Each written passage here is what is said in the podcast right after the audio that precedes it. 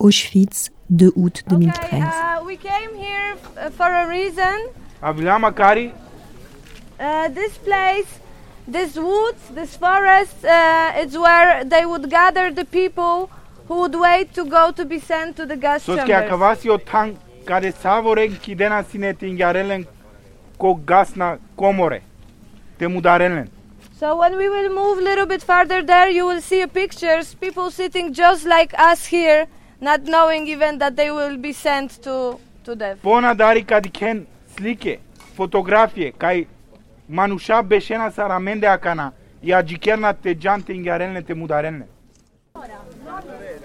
Mais mon grand-père a été libéré en 46 et non en 45. Euh, il, avait les, il avait les papiers de Zigan malgré qu'il était dans l'armée, donc euh, c'était ça quoi. Et tu disais qu'il s'évadait des camps? Oh oui, il s'en est évadé euh, beaucoup. À Dachau, à Tchemno, tous ces camps-là, il s'en est évadé. Ah, mon grand-père était le roi de l'évasion. euh. Mais quand il s'évadait, il, aidait beaucoup de gens, donc il arrivait à embarquer, d'autres gens avec lui. Donc euh, c'était- ça qu'il était, mon grand-père. J'ai son numéro là, ici dans le papier là. Son c'est le Z 29233. C'était son numéro qu'il avait sur son bras. Bah, il a été, à- il a été, il s'est évadé euh, du, du camp Saint-Étienne où il était. Il a été repêché en tant que prisonnier. Il a été dans les commandos disciplinaires à Dachau, quoi. C'est là où il était. Dans les commandos disciplinaires. Ah oui, c'est. il, était dans un camp en France au début ou il était- Bah, il a été euh, sauf, sauf que dans les camps allemands. hein.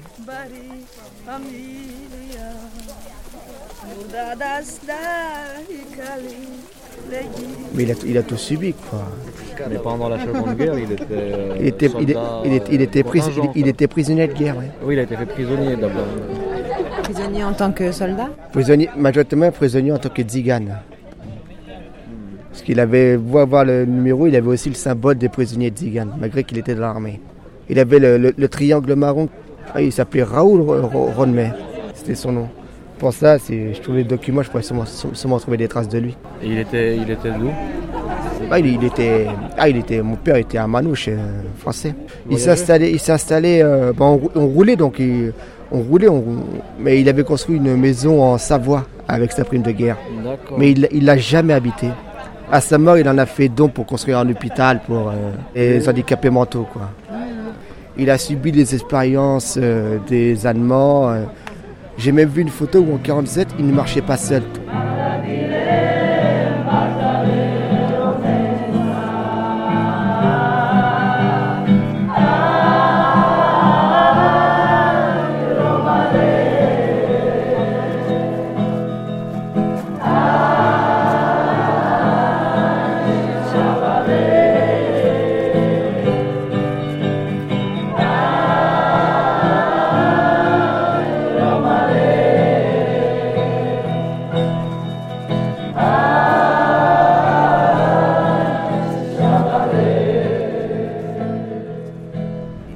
Connaissais euh, Auschwitz?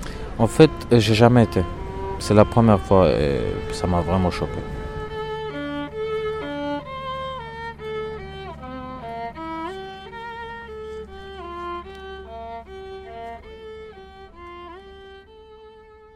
Je m'appelle Kovac Pardalian et j'habite à Paris.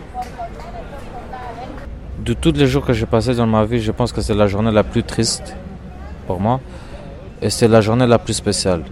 En même temps, euh, j'étais triste et en même temps j'étais joyeux aussi. J'étais joyeux pourquoi? Parce que on a eu cette, euh, si on peut dire ça, chance que ce massacre, il a pris fin déjà. Et bah, j'étais triste pour les, pour les gens qui, qui étaient morts là-bas, qu'ils étaient euh, torturés. Tes parents, par exemple, ils t'en ont parlé déjà Ils- Eux, ils sont. Euh, mes parents m'en ont parlé, mais très très très peu. Très très peu. Parce qu'il faut savoir que euh, avant les années 90, il faut savoir qu'en Roumanie, on ne pouvait pas dire ce qu'on veut. On ne pouvait pas dire ce qu'on voit et ce qu'on sent. C'était le, le communisme, la di- dictature, tout ça. Donc euh, c'est après les 90 que ça a commencé un peu la liberté. Enfin, je dis la liberté en parenthèse, quoi. Et je pense que c'est pour ça mes parents, mes grands-parents m'ont pas parlé. Mais maintenant, moi-même, je, je découvre des choses, donc c'est une bonne chose déjà. Et ce que je découvre aujourd'hui, et ce que je vais découvrir encore, parce que je vais, je vais pas m'arrêter là, parce que dans tous les pays, il y a eu, je vais faire plus de recherches, je vais être plus intéressé. Je vais essayer de transmettre ça à mes enfants, et de façon que mes enfants transmettent à leurs enfants. Et voilà, pour moi, c'était quelque chose de très très spécial. Vraiment, ce que je sens, en fait, c'est quelque chose d'inexplicable. C'est- inexplicable ce que je ressens parce que c'est quelque chose qui est très très profond. Je ne sais pas si tout le monde ressent la même chose, mais moi je ressens, j'ai retrouvé mon nom là-bas. C'est quelque chose que je n'oublierai pas et c'est des images qui vont me rester dans la tête. Euh, je ne veux pas oublier ça. Si on oublie, ça peut se reproduire.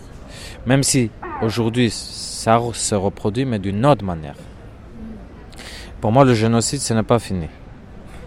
Ce n'est pas fini parce que aujourd'hui, il a une autre forme, il a un autre visage. Mais pour moi, c'est pas fini. C'est pas fini parce que nous sommes pas et le génocide, n'est pas reconnu dans le monde entier. Ça doit être reconnu dans le monde entier. Et tant que c'est pas reconnu dans le monde entier, je trouve que ce n'est pas fini. Um, as we said before, when we made the stop uh, in the woods, that was where the pla- where the people would wait to be sent to gas chamber. Here is the place uh, where the tragedy uh, tragedy of the second of August happened. Just over there, the crematorium number five, where the people of the Tzigane lager were exterminated. We have to remember about all of those victims who died here Roma and non-Roma. But on this day, special for us, uh, we try to pay a tribute to all of those uh, Roma which were exterminated here. Et puis, ce qui m'a impressionné, c'est ce plan, cette structure mise en place. Parce que c'est quelque chose qui, c'est une structure qui est grande. Et vraiment, c'est quelque chose qui est très très bien réfléchi, de façon que puisse tuer des gens dans un temps très limité, dans un temps très limité, de façon qu'on puisse tuer plus et encore plus de monde. Plus de, c'est quelque chose qui m'a troublé.